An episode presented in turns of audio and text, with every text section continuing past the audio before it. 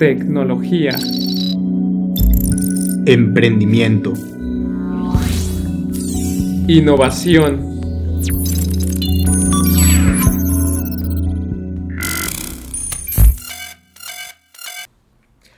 Buenos días, buenas tardes, buenas noches. Amigo Fernando, un gusto tenerte Un nuevamente gusto, un aquí. gusto. Ya nos hacía falta ponernos actualizados sobre estas nuevas, tec- estas nuevas noticias, ¿no? ¿Cómo estás, amigo? Bien, bien, ¿y tú? Excelente, güey. Qué bueno. Aquí en una, en una nueva cápsula informativa. Güey, eso se escucha como el radio. Pues somos casi radio. Eh, somos es un que- radio actualizado. Un, un podcast es, sí, exactamente. Sí, Sí, buena, bien- buena definición. sí. Eh, se viene la actualización de Ethereum en unos días, si no es Sí. que ya. Estamos grabando esto y quedan un- unos días. Esperamos que para cuando se suba todavía queden unos días más. Para que estés enterado de cómo va a estar este rollo, ¿no? Que básicamente para que tengan un contexto, eh, Ethereum lleva desde que se inició, lle- lleva trabajando con un, co- con un modelo de prueba de trabajo. Que es esto, que entre más computadoras tengas, pues puedes ganar más dinero Ajá. pero gastas más luz o contaminas más, ¿no? Como para dejarlo. Pues gastas más recursos rápido. en sí, en Sí, general. y pues contaminas. Ajá. Que eso es lo que, que eso es lo que quieren cambiar, ¿no? Es como una de las.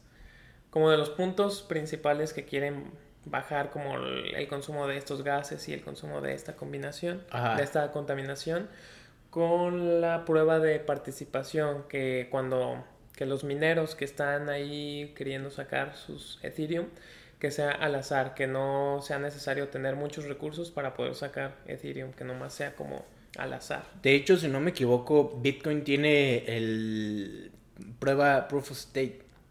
Sí, ¿no? Prueba- ajá, Pero, sí. sí. Sí, entonces, pues va a migrar prácticamente de infraestructura. Lo que estaba leyendo un poco es que prácticamente el proyecto de Ethereum era insustentable en cierto punto Sí. por el hecho de que va a llegar un punto donde se va a requerir tanto poder computacional que no se va a poder generar. que generar. no va a haber. Exacto, entonces pues sí era como que muy urgente ya hacer este, este merge.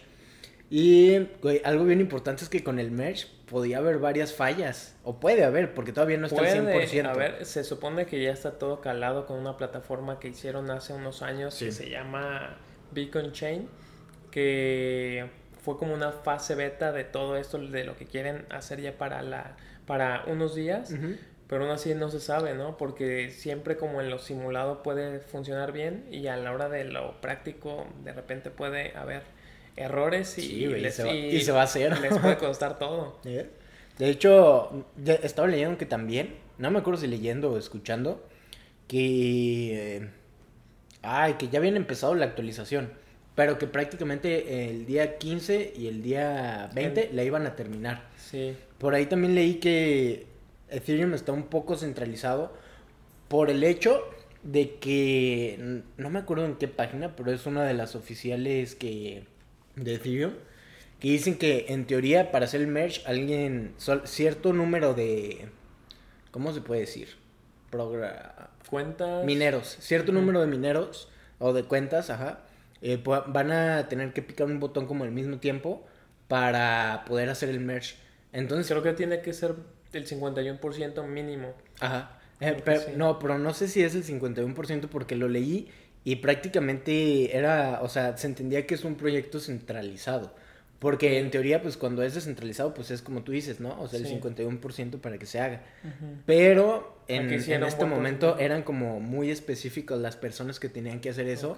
Entonces ahí se entiende un poco como que um, está un poco centralizado, pues, pero no sé, o sea, Pues es que mm, si lo ves así, pues las criptomonedas, los creadores son los que manejan todo.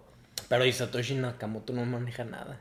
Y ni sabemos Ni si sabe- se llama así, ni sabemos, quién es, no sabemos quién es. Yo soy Satoshi Nakamoto. Jaja, no. Güey, fíjate que también estaba viendo y este merge va a hacer que vayan desde 15 transacciones por segundo Ujú. hasta 100.000 transacciones por segundo. Imagínate la escalabilidad de eso. Y la rapidez. Sí. Si le sale bien, yo creo que mm, a pesar de que estamos de cierta forma en un cripto, cripto invierno, pues puede que, que haya por ahí un, un, un banderazo.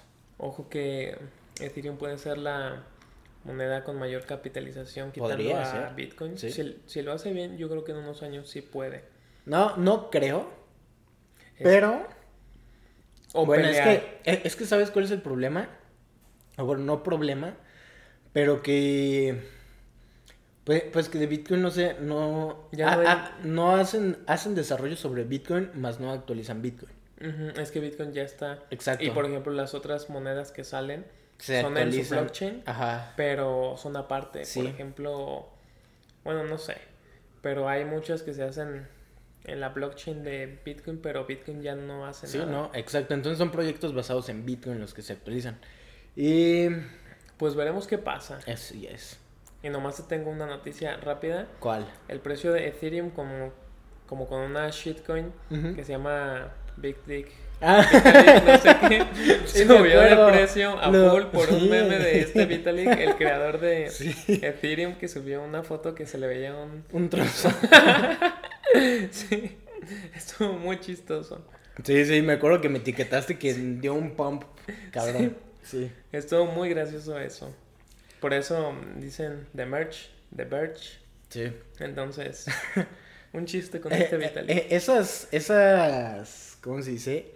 Eh, está bien chido como encontrar esos, esos pumps de, de shitcoins. Sí. Porque ahí podrías hacer un- te- meter un futurito sabroso apalancado a 125 y ya te jubilas. Sí, con un dólar y ya sacas un millón. Y ya. Es pero Está correcto. difícil. Pero pues es toda la carne que hay el día de hoy, ¿no? Sí, y esperemos que para cuando ya se haga esta merch, poder hablar de Ethereum y que todo salió bien. Así es. Y que está en 100 mil dólares porque yo tengo eh, Ethereum. Va. ya pues está. Pues, pues esto sería todo. Chao.